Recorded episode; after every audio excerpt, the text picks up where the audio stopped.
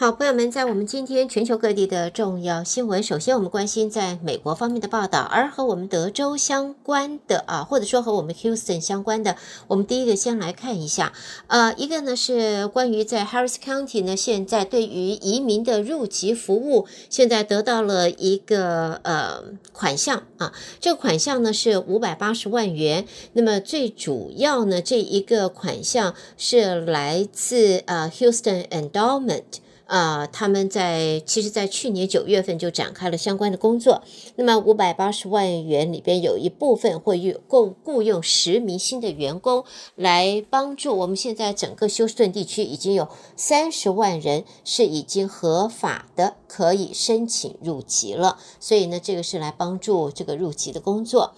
另外呢，也要在这里呢看到，这是十七岁的这个女孩啊，在。Galveston 的时候，在这个进入在 Galveston，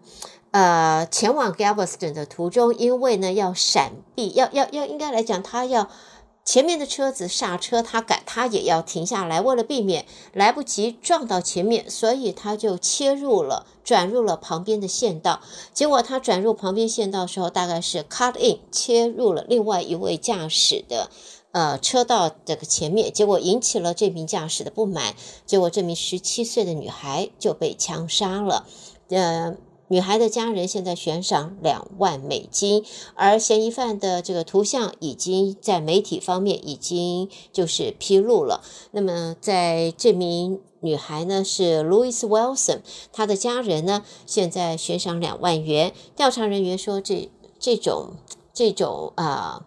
这种行径啊，这种因为别人要躲避、要避免撞车，切入了你的车道，结果他开枪杀人，这是很很无意义的。那任何有关的线索，你如果朋友们有有关线索，请直接打电话，匿名电话七一三二二二 TIPS 七一三二二二。TIPS，然后呢，我们德州的总检察长 Ken Paxton 在昨天就已经呃对外界表示，他寻求结束针对他的长期举报，呃，就是揭露他的这三名他的前高级助理的这个诉讼。那么同时，他要避免出庭，他说他将不会再对案件事实提出异议，并且准备接受任何的判决。好，这都是和我们在德州以及 Houston 相关的报道。下边我们来看美国的其他的新闻。第一个呢，看到来自华盛顿的消息，美国就在昨天对也门叛军青年运动发动新一波的攻击。拜登总统则说，美国方面将会继续打击行动，一直到这个获伊朗撑腰的叛军团体停止攻击红海船只为止。美国军方说，美方最新的攻击呃行动当中，击中了青年运动准备向这条繁忙的航运走廊发射的两枚反舰飞弹。青年运动则说，他们的行动是为了声援加萨的巴勒斯坦人。自从美国和英国在十二号首次对青年运动发动攻击以来，美军陆续再进行多轮空袭，也加剧了中东的紧张情势。拜登在白宫被问到打击行动是否有效时，他则说：“啊，吓阻青年运动这个行动吗？”他说：“没有。”那么他们还是会继续的攻击行为吗？呃，答案是 yes。那么，拜登的谈话数分钟之后，白宫就宣布了最新的攻击事件。美军中央司令部则说，青年运动掌控下也门地区的飞弹对红海商船和美国的海军舰艇都构成迫在眉睫的威胁。另外，美国国会在昨天表决通过，并且向总统拜登提交了一份短期支出法案。这项法案将可以避免迫在眉睫的部分政府的停摆，并且供应联邦机构资金运转，一直到三月。在联邦众议院，在昨天以三百一十四票赞成、一百零八票反对通过了法案。投下反对票的大多是共和党会议。比较保守的议员，那么约半数共和党人还是加入民主党人的行列，通过了近几个月来第三项临时拨款措施。法案过关，扩大了当前支出的水准，并且也为国会参众两院争取更多的时间，解决关于十月开始的财政年度全年支出法案方面的起见。对部分联邦机构而言，这项临时措施将持续到三月一号，而这些联邦机构将会在今天耗尽资金哦。法案过关就可以使其他政府机构能够运转，延续到三月八号。另外呢，在一项最新的民调则显示，自认为独立选民的受访者当中，百分之四十六考虑投票给川普，现任总统拜登获得百分之三十五，现在拜登呃落后十一个百分点。美国即将在十一月举行大选，拜登和川普是目前最可能代表民主党、共和党角逐总统大位的候选人。而值得注意的是，独立选民对于川普的支持率可是远远的高于拜登总统。在其他候选人如果把他们纳入选项，川普可以获得百分之四十的支持，而拜登则是百分之三十七。虽然川普和拜登还是目前各自政党最可能的提名人，但是美国选民显然不愿意他们两人之一可能成为未来四年的总统啊！这个是。呃，两个都不好，两个都不喜欢。那么，呃，民调显示，高达百分之六十一的受访者是不乐见拜登角逐连任，也不希望川普参加再次选举的，也高达百分之五十三。接着看到的是经济层面。鉴于从美国国内大选，还有全球冲突，这等等各种不可预测事件的潜在经济影响，今年对货币政策有投票权的亚特兰大联邦准备银行总裁波斯提克则表示，在降息的问题上应该要谨慎行事。波斯提克希望看到更多的证据，表明通货膨胀保持在达成央行百分之二的目标的正轨上，而他目前预计决策者要得等到第三季才会开始降息。好，接着我们再来看到呢，在现在呢。美元啊，我们看一下财经的消息。美元指数在昨天连续第五个交易日往上涨。劳动市场的数据显示的是就业增长，使得 Fed 要降息的预期受到了抑制。到一月十三号的那个礼拜，第一次申请失业金的人数少了一万六千人，那么也是二零二二年九月以来的最低水准。那么美元对六种主要货币走势，在美元指数礼拜四昨天就上涨了百分之零点一，创下八月以来这是最长的。连续上涨，而美国十年期公债殖利率上升三个基点到百分之四点一三。在 Fed 的理事沃勒在内的官员这个礼拜也反驳 Fed 将会实施激进降息的这个预期。而油价方面则往上涨，因为 IEA 国际能源总署与石油输出国家组织 OPEC 都预测全球石油需求将会强劲成长，同时美国原油生产受到严寒天气的干扰，美国政府每个礼拜公布的原油库存量都大幅下滑。好的，朋友们，带给大家这是在美国方面的重要新闻。收听的是德州中文台，我是胡美健。在美国新闻之后，我们下边关心国际方面的报道。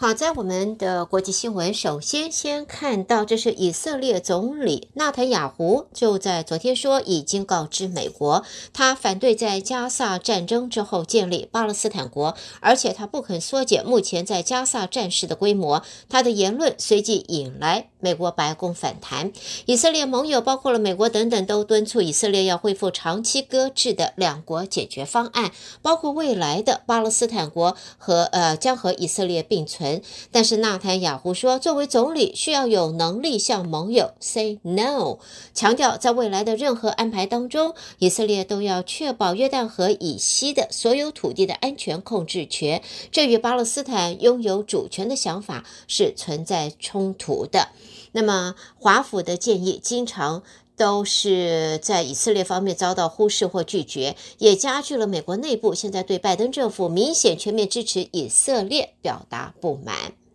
接着我们看到的，这是北约北大西洋公约组织 NATO 就在日前宣布，将会在下个礼拜展开数十年来最大规模的北约军事演习，在这期间会有九万名的官兵参与。北约在今年的坚定捍卫者演习将会测试北约各国与诸如俄罗斯等强大对手发生冲突时的战力。北约的欧洲盟军最高统帅则向媒体表示，坚定捍卫者军演会持续到五月下旬，所有三十一个北约成员国以及瑞典的部队都会参与其中。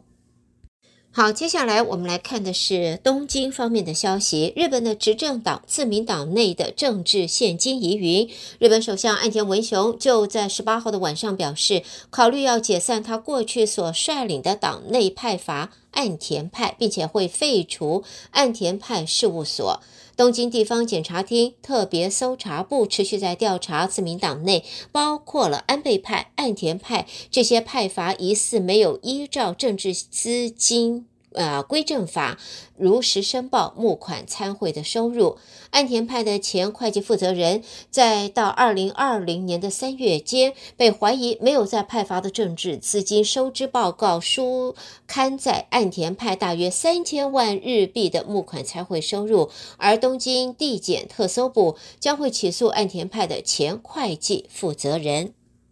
接下来，我们再看到日本政府就在昨天和美国签订协议，将要以两千五百四十亿日币向美国购买最多四百枚战斧巡弋飞弹以及相关设备，预计二零二五年起要逐步安装在日本海上自卫队的神盾级驱逐舰。美国是透过对外军事授予的制度向日本军售美国的呃战斧飞弹。日本防卫大臣木原稔和美国驻日本大使 Emanuel 共同在防卫省见证取得战斧飞弹的签约仪式。防卫省则表示，两千五百四十亿日元当中，有一千六百九十四亿日元为飞弹主体费用，运用系统等相关的机材费为八百四十七亿日币。伊曼纽说，美国军方预计最快三月起开始训练自卫队如何使用战斧飞弹。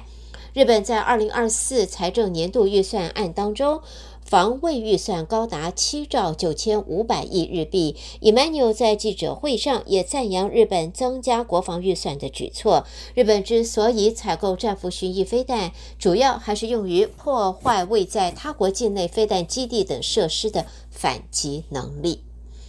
下边呢，我们再看到的，这是来自奥斯陆的报道。马士基集团在日前提供给客户的最新消息当中提到的是，北欧港口受到天气相关因素的干扰，还有红海船只改道的情况，正在造成货柜码头拥塞的现象。在也门叛军青年运动向红海航道发动攻击之后，马士基和其他航运集团已经安排船只由红海到亚丁湾改道，使得他们改走绕行非洲这一条路途更长的路线，而不走苏伊士运河的捷径了。马基士表示，在北欧冬季风暴和近期假期的影响，导致码头关闭，还有航行方面的暂停。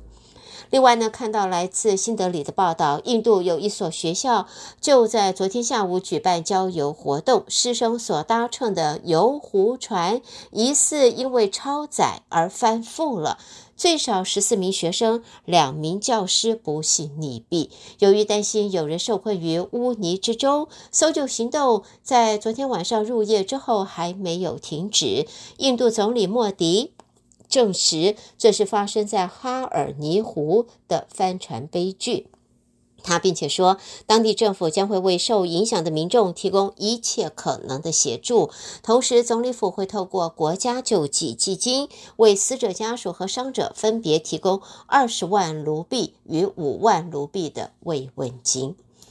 好，接着我们看到英国方面伦敦的报道，英国政府通讯部在昨天欢庆。巨人电脑问世八十周年。这部电脑是在第二次世界大战协助同盟国击败希特勒领导下的纳粹德国，具有重大的意义啊！因此数十年来都一直是保密的。在一九四四年，全球第一部数位电脑，英国的巨人电脑，它成功破译了德军的加密通讯内容，让盟军相信一年来在入侵地点上欺骗希特勒的计划已经奏效，进而促成稍后的诺曼底登陆行动。而诺曼底登陆也堪称是二战的转捩点。巨人电脑在这一次行动当中发挥关键作用，许多专家都认为它缩短了战争。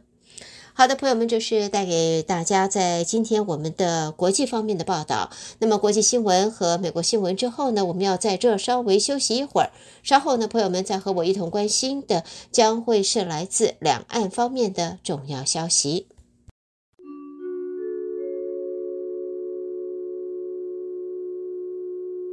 第一个看到呢，中国国务院副总理何立峰昨天就在北京会见了美国的前财政部长、华平集团主席盖特纳。何立峰表示，中国的经济前景十分光明，并且还会持续扩大高水平对外开放。双方就中美关系、中国经济、资本市场等议题交换了看法。何立峰也表示，中国经济保持回升向好的趋势，高质量发展扎实推进，前景十分光明。中国方面会持续扩大高水平对外开放，完善市场化、法治化、国际化的经商环境，也欢迎。啊，啊，画平共同参与中国资本市场的建设。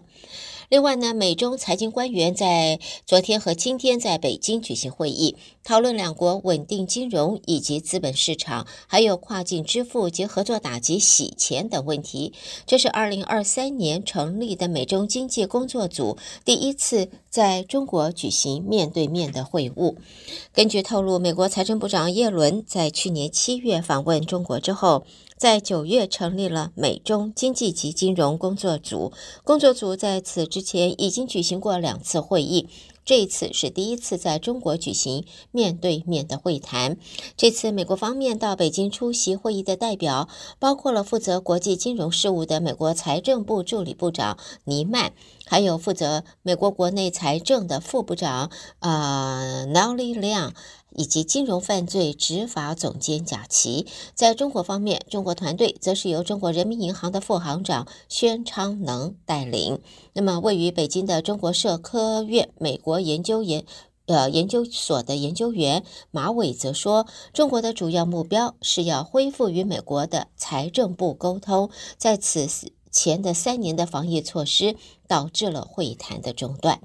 而在中国的经济方面呢，在中国第一财经研究院发文，呃，由野村证券、德勤中国、摩根大通中国、招商证券一共十六名首席经济学家对于在二零二四年整体经济的预判文章。文章当中则预测中国 GDP 年增预测值是百分之四点八八，CPI 年增预测值是百分之零点八八。参与调研的经济学家认为，今年中国政府将经济成长预期目标设在百分之五左右的可能性比较大。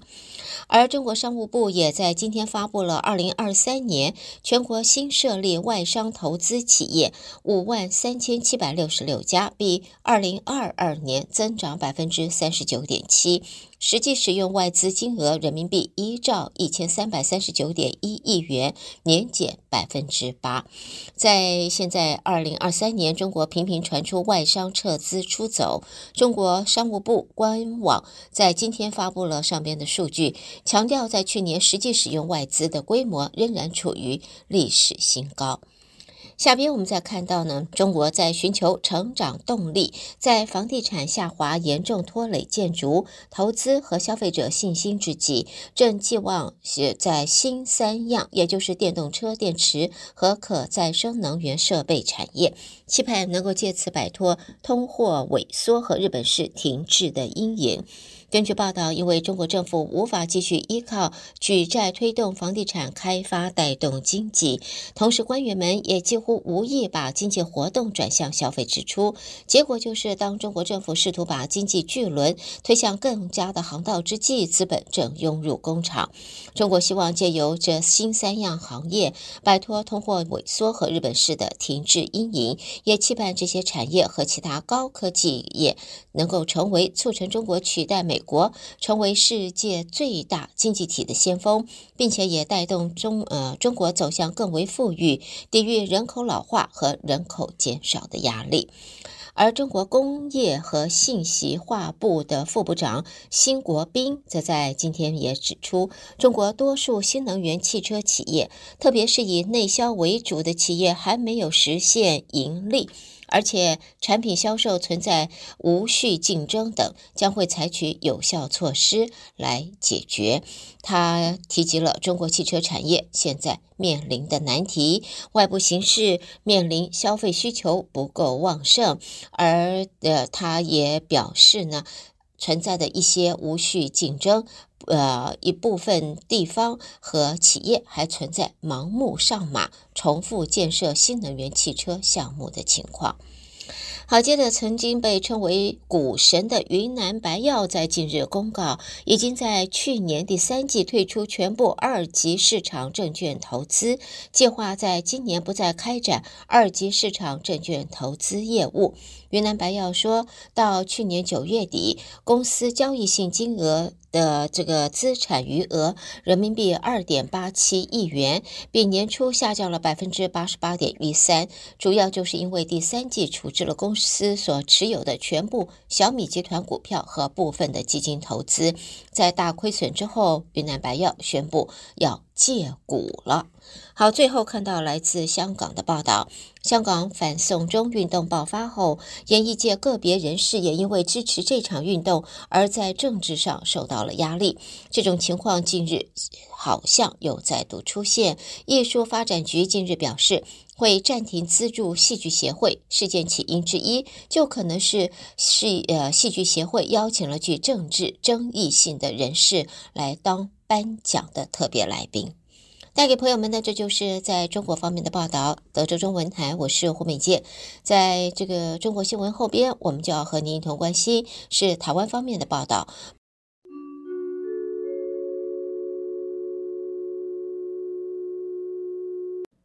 德州的听众朋友，您好，我是央广主播张旭华。在台湾的消息方面。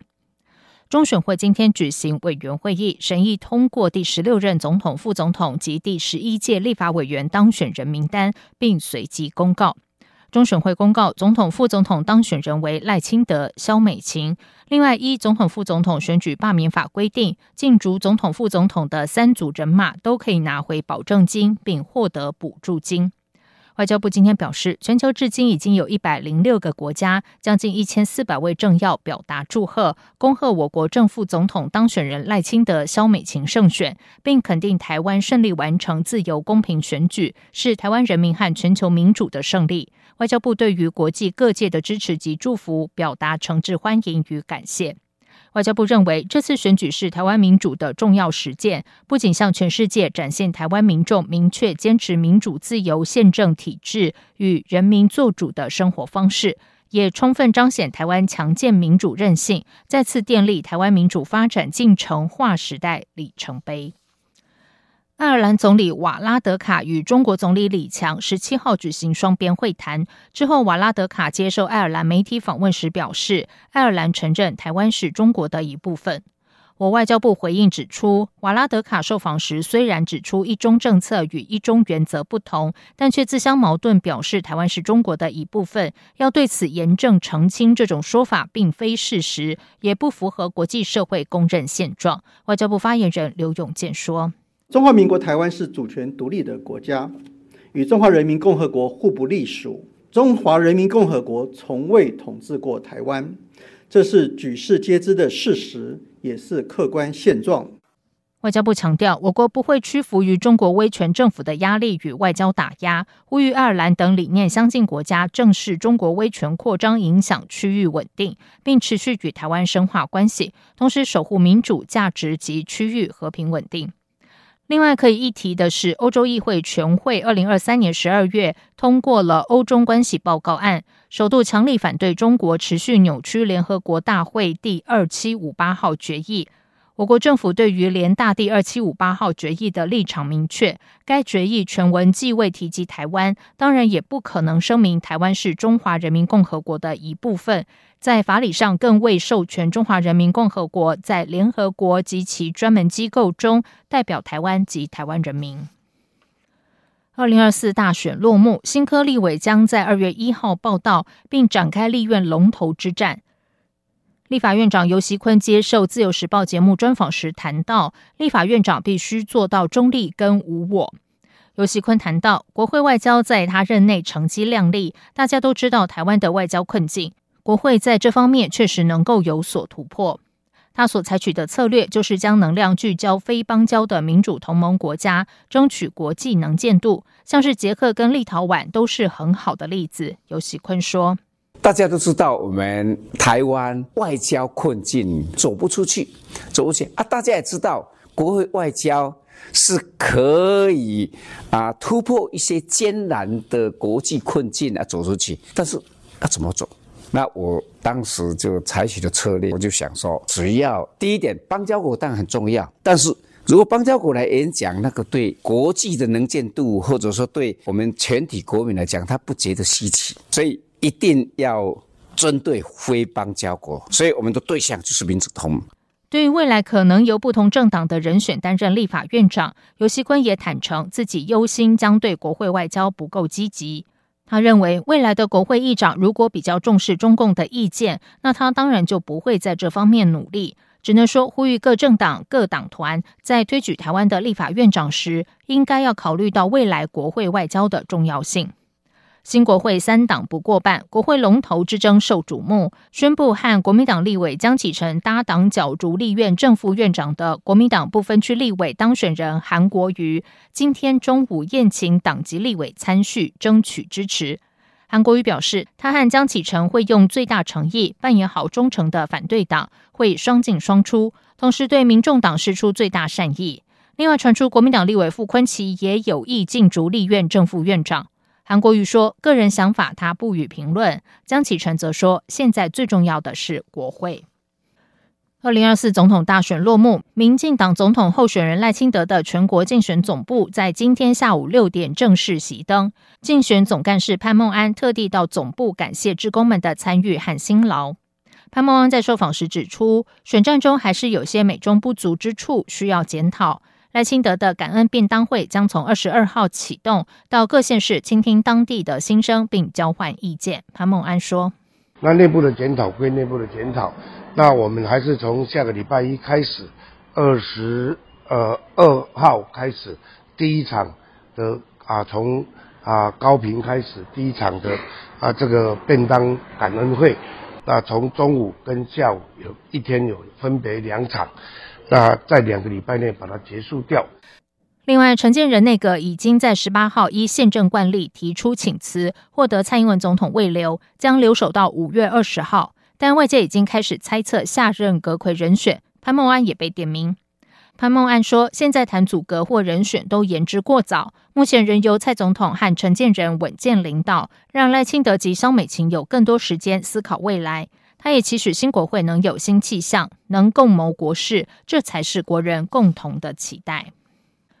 台积电先进制程供不应求，台积电十八号在法说会上释出讯息，由于二纳米需求强劲，现在正评估要在高雄设第三座厂，引起各界关注。经济部长王美花今天出席活动时，被媒体询问此事。他强调，这证明所谓掏空台湾半导体的说法不存在，而且台积电总裁魏哲家过去也同样有此表态。王美花指出，台积电一方面在台湾加大投资，而且先进制程一定会持续加大力道；另一方面也因应国际客户需求，前往国际投资布局。至于学者忧心今年台湾电价有非涨不可的压力，王美花则说，主要是俄乌战争引起国际能源价格高涨，各国电力公司都有一样的问题，不只是台湾。台电作为国营事业，吸收部分涨幅造成亏损，经济部会协助向行政院争取经费挹注，让台电能够稳健发展。至于台电估计，即便今年调整电价百分之三，仍会亏损超过一千八百亿。媒体也询问王美花是否支持调整电价，对此王美花回应。电价是否调涨，由电价审议委员会考量台电财务、电力成本等面向做专业判断。经济部也会很仔细评估台电财务，并考虑其他变动因素。桃园机师工会目前正进行长荣分会罢工投票，预计二十一号截止，二十二号上午开票，并扬言投票通过之后，不排除春节期间发动罢工，但会提前二十四小时预告。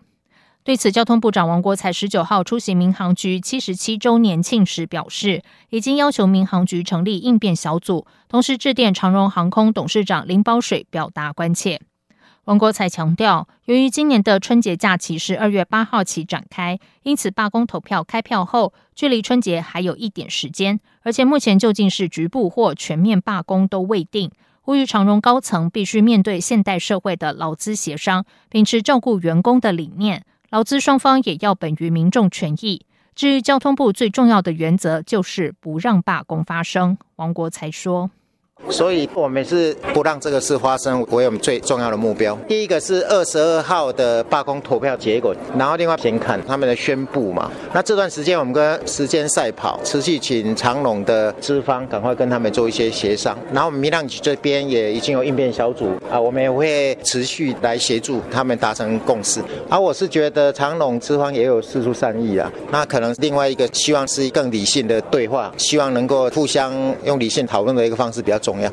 针对两岸航点复苏及春节包机的状况，王国才指出，两岸现有十五个定期航班及十三个包机点，其中定期航班目前订票率是六成五，还有三成五的空间。至于包机是春节前后十天，民航局会按照业者需求，以充分满足两岸往来为原则，视情况随时因应调整，包括定期航线增班等等。